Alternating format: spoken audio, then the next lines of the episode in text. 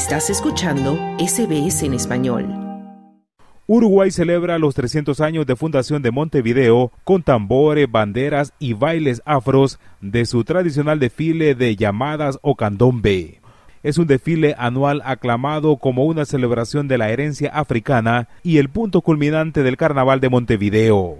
Este carnaval es la fiesta cultural más importante de Uruguay y desde 1750 comenzaron sus primeras manifestaciones en su capital Montevideo. Lo que empezó siendo una fiesta bárbara es hoy una puesta en escena que dura casi dos meses e invade todas sus manzanas. Se trata del carnaval más largo del mundo porque se extiende a lo largo de unos 40 días durante enero, febrero y marzo, que tiene lugar en los barrios Sur y Palermo. Desde la organización Mundo Afro, Claudia de los Santos comenta sobre la Montevideo sitiada.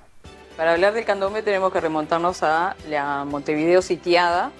Bien sabemos que este, nuestro colectivo en esa época era parte de eh, la sociedad esclavizada de aquellos africanos traídos de África para esclavizar aquí en, en lo que era la, la, la banda oriental, diríamos. Ese desfile evoca los encuentros de los esclavos durante los siglos XVIII y XIX. En las comparsas de este febrero de carnaval, músicos y bailarines mantienen viva la tradición y la transmiten de generación en generación para continuar fortaleciendo la cultura y la identidad uruguaya. Eh, Llamas en Uruguay es el evento popular eh, más importante que tiene el Uruguay.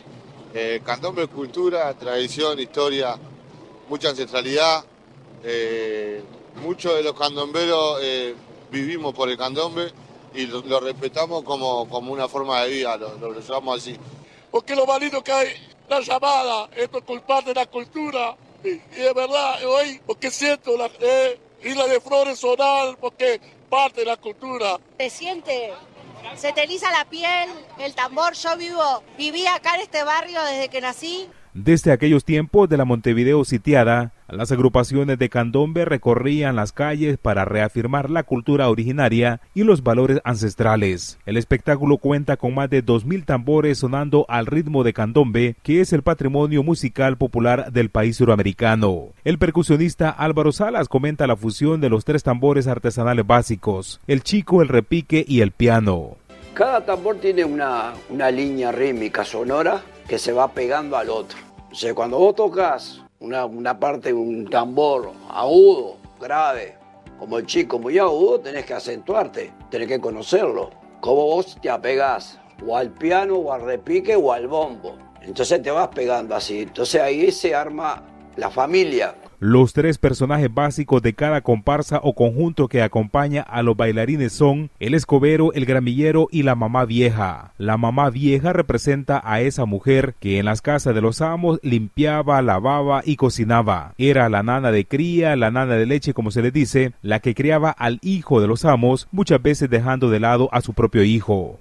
Además, es la guía espiritual de los pueblos que están en la génesis del candombe y junto al gramillero que es el curandero de las naciones africanas, son una pareja inseparable. Por años, María Eva Silva ha representado a Mamá Vieja. Vieja representa eso, trabajar en la estancia, en la cocina, todo ese tipo de cosas, de, de mucama, de la mamá vieja hacían de todo. Además están las murgas de coro de 14 a 17 integrantes que satirizan y divierten con sus letras a los espectadores. Se agregan parodistas que se burlan de momentos de la historia local, personajes públicos o de obras conocidas, y los humoristas con más libertad para recrear escenas, situaciones o personajes de Montevideo. La intendenta de Montevideo, Carolina Cose, comenta sobre los festejos por los 300 años de Montevideo.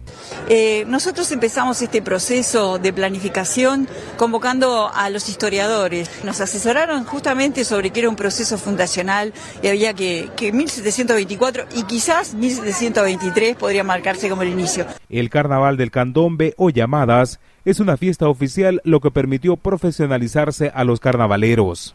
Además, la fiesta cultural cuenta con reglamentos y concursos que deben respetar aquellas agrupaciones que quieran participar. Para SBC Audio informó Wilfredo Salamanca.